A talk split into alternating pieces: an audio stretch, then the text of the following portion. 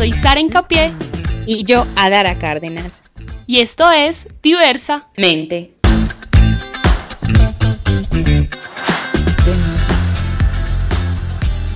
Un podcast creado por un par de amigas, colegas, ambas psicólogas, y aquí vamos a hablar de todo un poco. Y por qué no, cuestionarnos. Hola a todas las personas que nos escuchan en nuestro décimo episodio de la segunda temporada. En esta oportunidad hablaremos acerca de las adicciones. Y para hablar de este tema tan importante,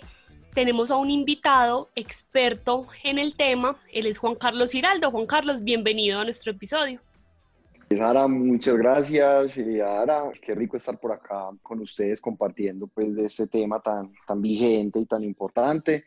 Mi nombre es Juan Carlos Giraldo, yo soy psicólogo especialista en adicciones fundador y director de la institución Brújula Salud Mental, que es una institución que eh, trabaja pues, y enfoca en el tema de las adicciones desde diferentes componentes, desde la parte de promoción y prevención a nivel empresarial, a nivel de colegios o diferentes contextos. También hacemos tratamientos ambulatorios para tratamiento de las adicciones y la internación, que es el proceso pues ya donde las personas eh, definitivamente requieren pues como esa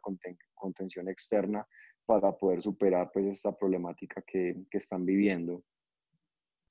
Muchas gracias Juan por acompañarnos en este episodio que pienso que hablar de las adicciones es un tema muy importante porque si bien es algo que se vive, que se ve, que ahonda mucho, no es algo de lo que se hable mucho, ¿cierto? Parece como si fuera un secreto a voces. Contanos, Juan, qué son las adicciones o a qué se le podría nombrar una adicción. Eh, pues bueno, o sea, una adicción eh, obedece pues a una conducta repetitiva eh, que digamos que excede la capacidad de control que tiene la persona que empieza a afectar paulatina y progresivamente las áreas de desempeño, ¿cierto? Entonces empiezan a aparecer pues, fenómenos como la obsesión, la compulsión, la pérdida de control, la culpa, la imposibilidad de, de, suspender la conducta adictiva. Es importante aclarar de que pues, las adicciones no son solamente químicas, como muchas veces se conoce pues en cuanto a, al, consumo de drogas, sino que también pues hay conducta, eh, hay, hay pues, conductas adictivas o adicciones no químicas que hacen relación pues a actividades eh, o, vinculación pues con ciertas relaciones que tienen características pues que nos cumplen criterios para determinar que hay una adicción o dependencia. Excelente, amplías mucho el tema y en esa medida, ¿qué tipo de adicciones existen? Sí, como lo mencioné hace un momento, digamos, las dentro de las adicciones químicas encontramos pues todo lo que, lo que tiene que ver con el uso de una sustancia para obtener algún fin, ¿cierto? Normalmente pues, el consumo de sustancia, digamos que eh, modifica o altera el sistema nervioso central y por ende pues la capacidad de percepción, el estado del ánimo eh, y ahí dentro de, esa, dentro de estas adicciones químicas también hay una clasificación interna que son pues como el tema de las sustancias que son estimulantes del sistema nervioso central, las depresoras, las alucinógenas y las mixtas. Asimismo, existen las adicciones no químicas, que es, más pues, la parte comportamental, en la que encontramos pues ahorita eh, una aparición importante en cuanto al tema de la, de la tecnología, el tema de redes sociales, el tema del sexo, el tema de, de, la vigorexia, pues que es todo como lo que tiene que ver con, con, el ejercicio, pues con la imagen, pero ya pues como en un plano que, que, que, no es normal y que empieza pues como también a generar dificultades, adicción o dependencia, el tema pues de, de, relaciones afectivas, vinculaciones inadecuadas pues en este tipo. Y bueno, básicamente pues esos son como los dos grandes grupos, sin embargo dentro de cada uno de ellos pues hay unas variaciones y unas y otras situaciones pues como que las hacen especiales. ¿Y podría haber una manera en la que una persona se dé cuenta que tiene una adicción? Es decir, porque sabemos que pueden existir unos comportamientos o puede, o puede existir un consumo de por medio, pero las personas que nos escuchen en este momento y que estén teniendo algunos comportamientos repetitivos, algunas conductas, algunos manejos inadecuados de ciertas situaciones, ¿cómo pueden saber que tienen una adicción en ese momento o que no es algo pasajero? Claro que sí. La conducta adictiva, sea pues como una sustancia o en sí un comportamiento, pues tiene varias características. Entonces, el principio es que nunca pues en un inicio se habla de, de adicción, digamos que esto se va recorriendo un camino donde se va viendo que, que hay un, un incremento de, de, la actividad de la conducta adictiva pues de manera progresiva o del consumo de sustancias de manera progresiva, es decir, al principio era algo más ocasional, algo en lo que no se pensaba tanto, que no se tenía en cuenta, que normalmente no se premeditaba, simplemente pues ocurría de alguna manera. Eh, cuando empieza a haber una adicción, o sea, ya, ya es un pensamiento que aparece varias veces al día, que muchas de las cosas que hacemos tienen relación con esto, que empieza a ser progresivo, que genera síndrome de abstinencia, digamos que es la palabra como, con la que se define pues como conjunto de signos y síntomas a nivel psicológico y a nivel físico que se manifiestan cuando no estoy eh, teniendo la conducta adictiva y entonces empiezan pues como estos, este estado físico y psicológico a solicitar, a pedir, a implorar pues como que, que se repita la, la, la conducta pero el consumo,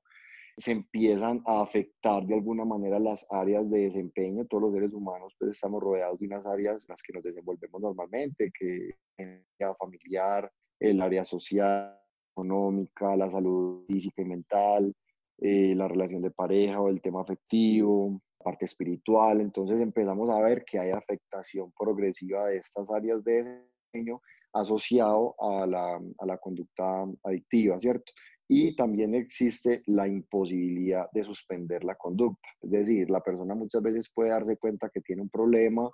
que está generando actividades que perjudican su entorno, su parte social, su parte académica, las que mencioné pues, hace un momento, pero aún así no es capaz de suspender o de ponerle un límite a, a, esta situación y que además de que sepa de que esto le va a traer consecuencias, aún así continúa teniendo la conducta. Juan Carlos, yo te hago una pregunta. ¿Cuáles son las razones por las cuales los seres humanos llegamos a tener una adicción de cualquier tipo?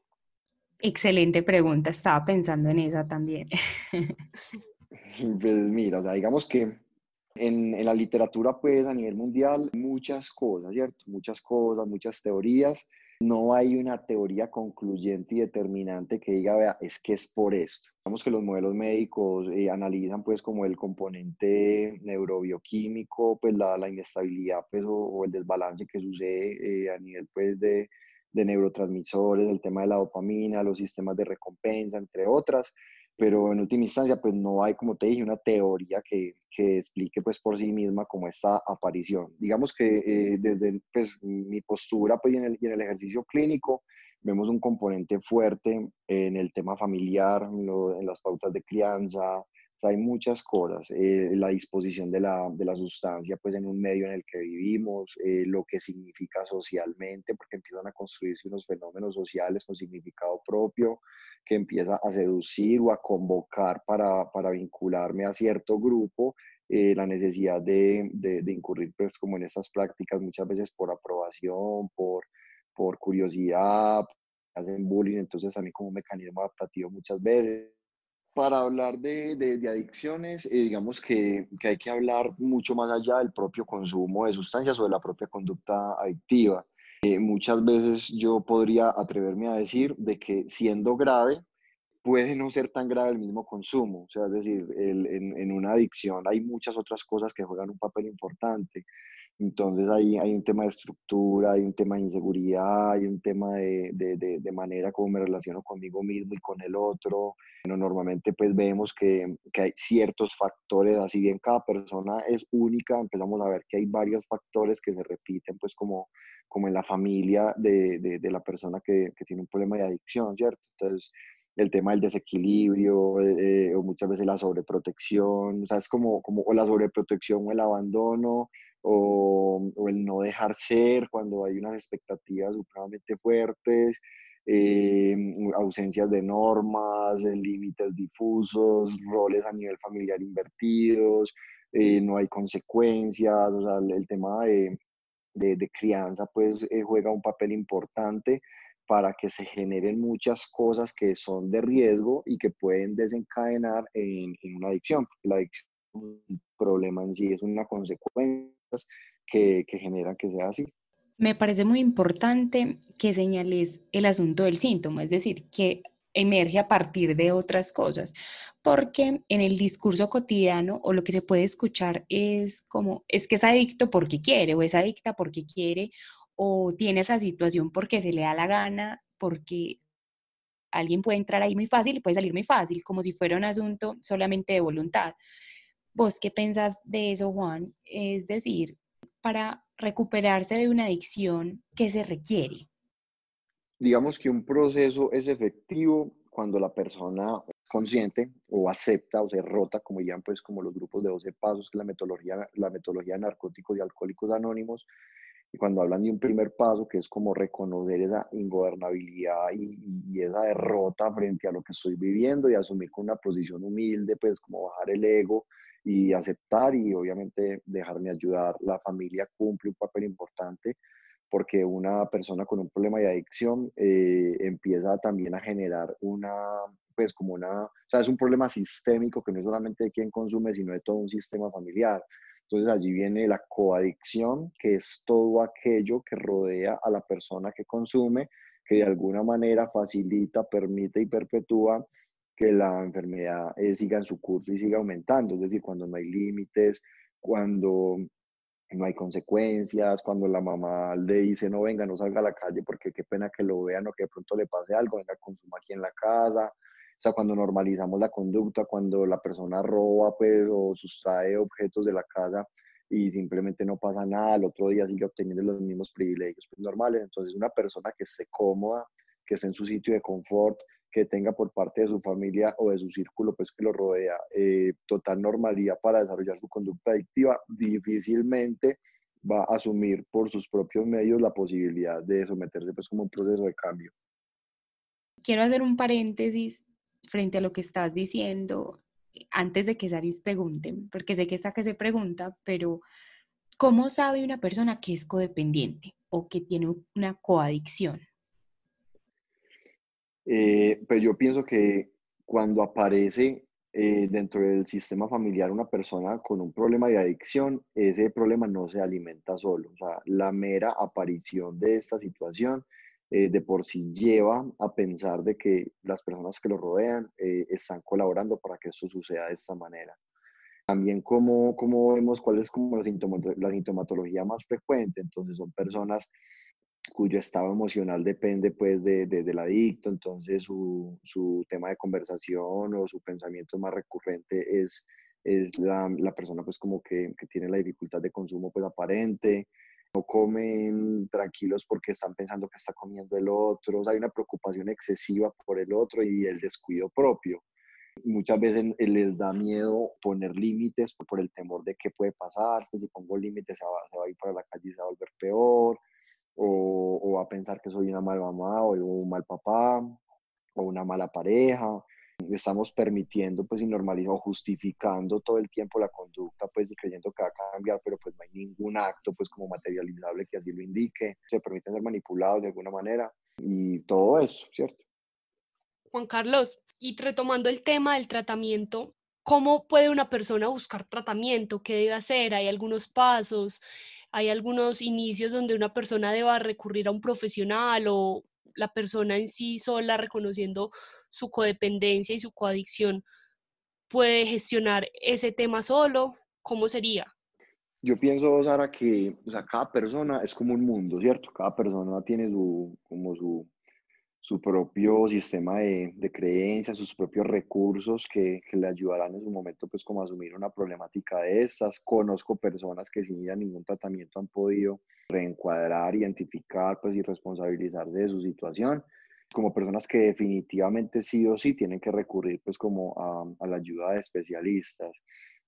Ahorita en Colombia está vigente la resolución 1566 del 2012, en la que reconoce pues amparados en la OMS pues como la, la, clasificación como enfermedad de la adicción y eh, obliga al POS, el plan obligatorio de salud, a cubrir, pues, dar cobertura y tratamiento para este tipo de problemas. Entonces, una ruta podría ser por medio de la EPS,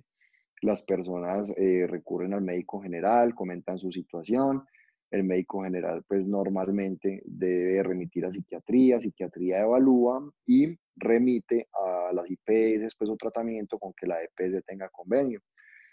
Eh, también hay muchos lugares pues, que ofrecemos ayuda de manera particular eh, a quienes las personas pueden recurrir, solicitar una cita de valoración. Es importante hacer una buena valoración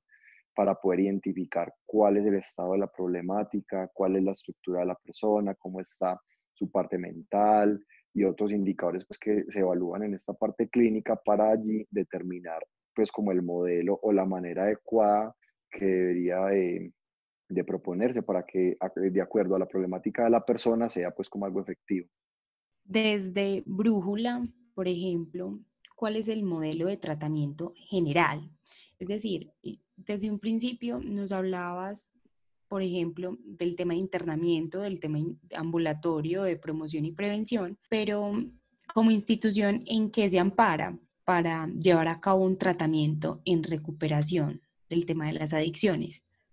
Para nosotros es muy importante la valoración inicial, que como les mencioné, es un espacio donde se conoce a la persona, o sea, no se trata de ingresar por ingresar,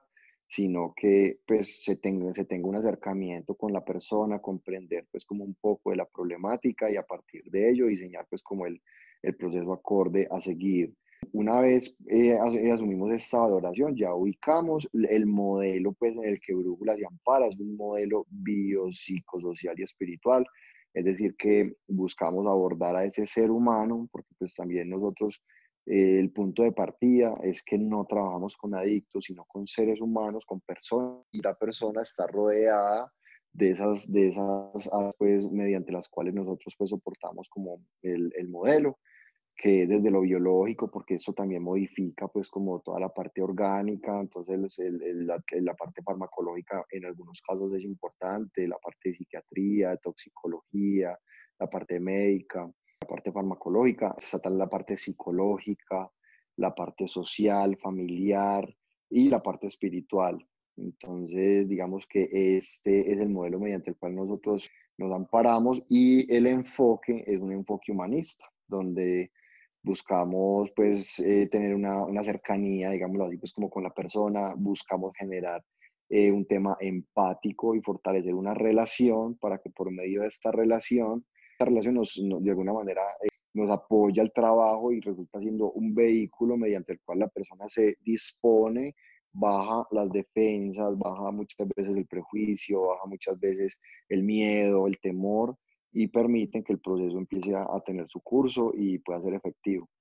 En relación a todo lo que nos comentas, Juan Carlos, te pregunto, ¿cuáles son los mitos en relación a las adicciones? ¿Qué deberíamos desmitificar en este espacio?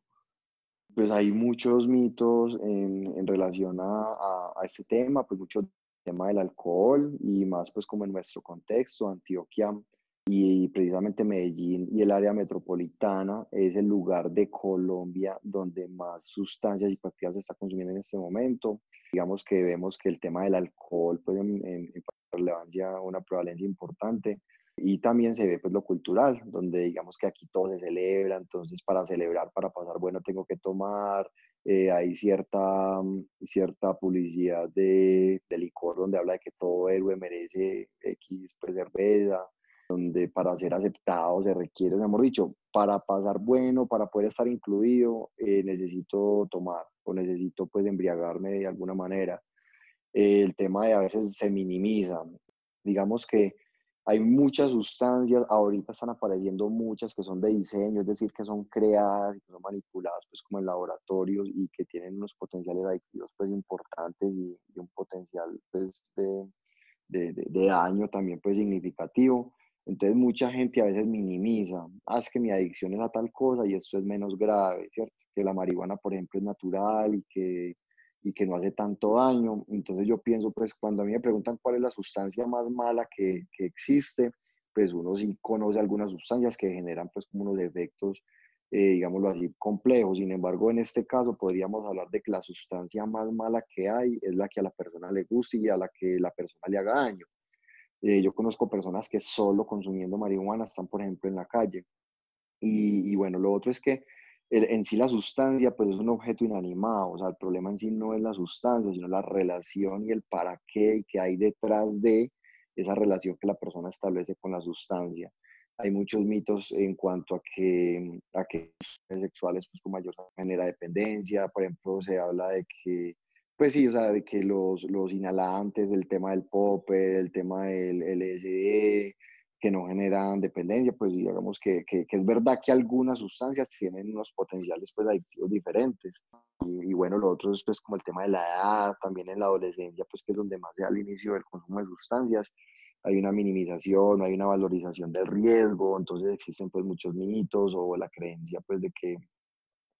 de que no, no, no, hacen daño, de consumo recreativo y digamos que en algunos casos pues eh, es una elección personal, ¿cierto? De cada quien pero en los centros de tratamiento sí vemos personas pues que nadie empezó eh, siendo dependiente. La gente empieza pues probando, siendo un, un, un, experimentador, luego generando un uso y eso va pues pasando eh, paso a paso, no significando esto que todo el que consuma va a llegar a generar un estado de dependencia, eso varía mucho pues como los factores de riesgo, las condiciones personales y muchas otras cosas.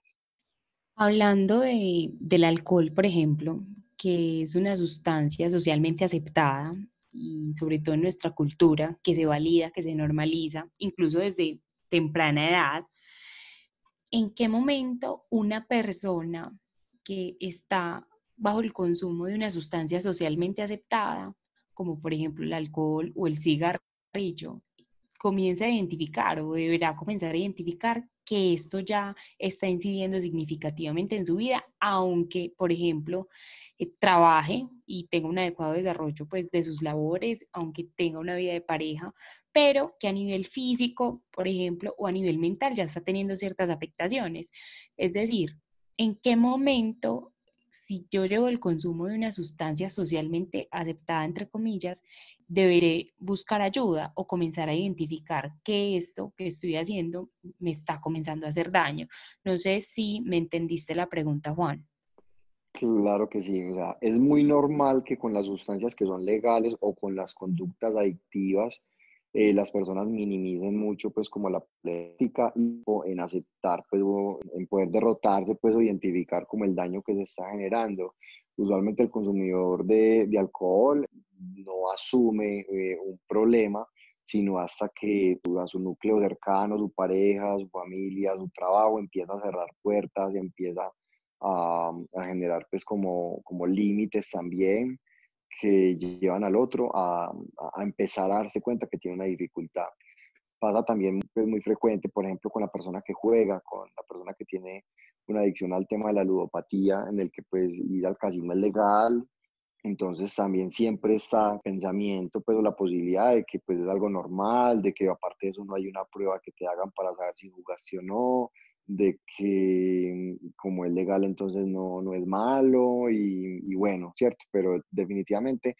llega un punto en el que no importa si es legal o no, o si es la conducta adictiva, o pues en el tema de una adicción no química o una adicción química, en el que sí o sí las áreas de desempeño se empiezan a ver afectadas y empieza a haber esa pérdida de control. Entonces llega la incoherencia, hay gente que promete, no, yo no voy a volver a tomar, por ejemplo, y le juran a su pareja, a su familia, en el trabajo, en otra oportunidad,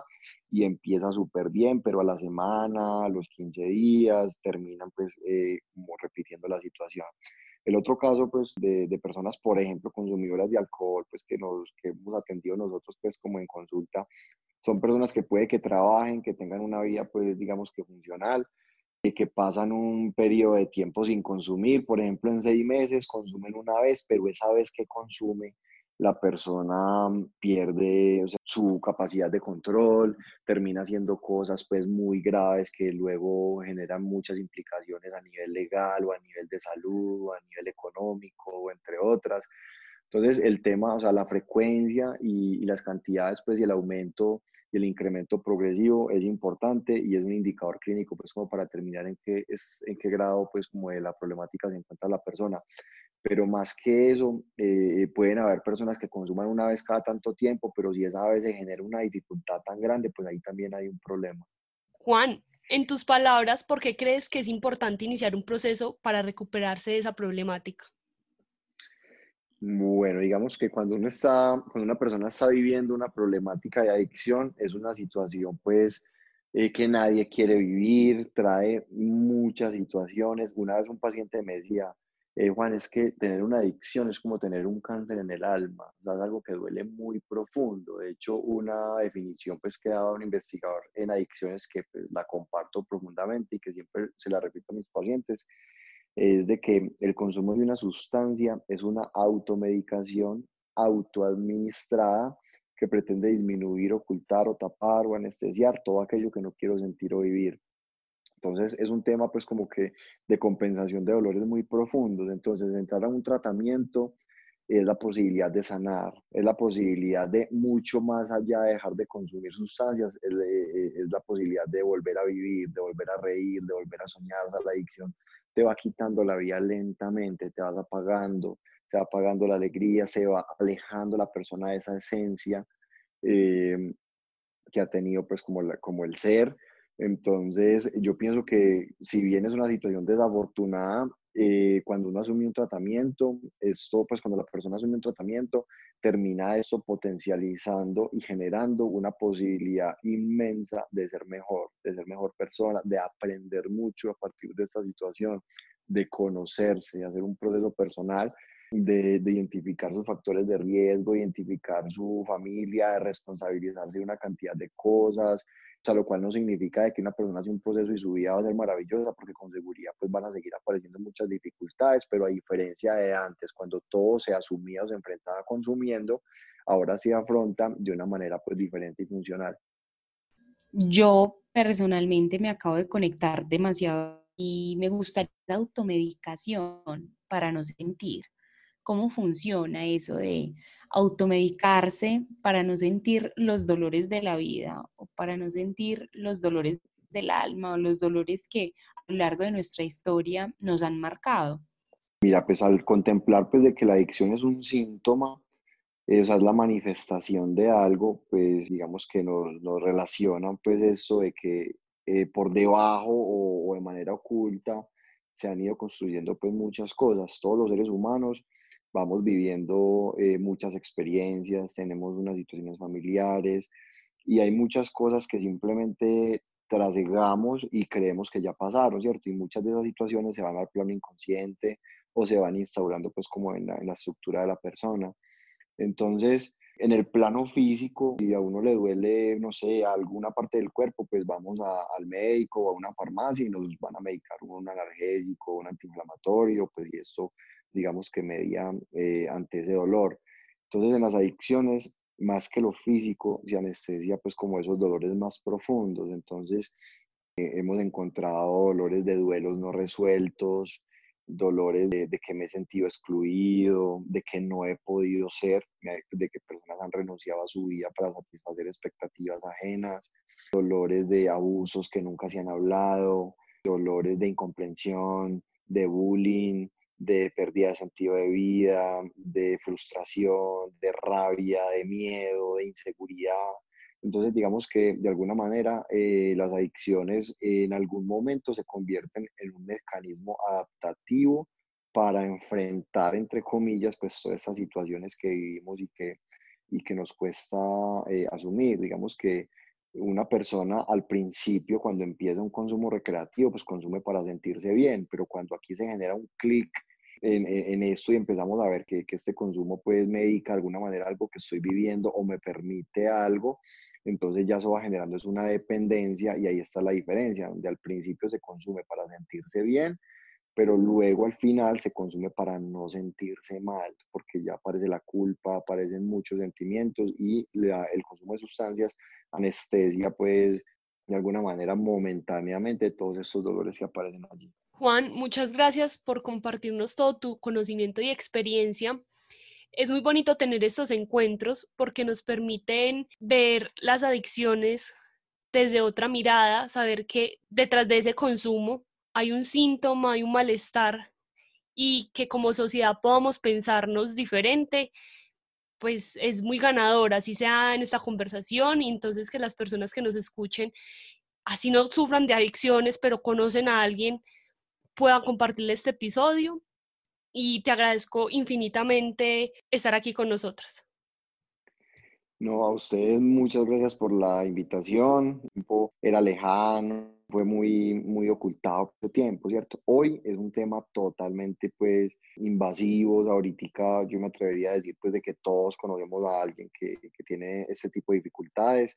y, y, todo este tema, o sea, igual pues los síntomas se manifiestan de manera diferente, entonces esto es transversal pues como a todas las personas y hay personas que puede que no consuman, pero pues también se, se manifiestan en un estado de depresión, eh, ahorita con el tema pues de la ideación de suicidio eh, y muchas otras cosas, entonces pues qué rico poder estar acá compartiendo y, y hablando de un tema pues como tan, tan bonito como este.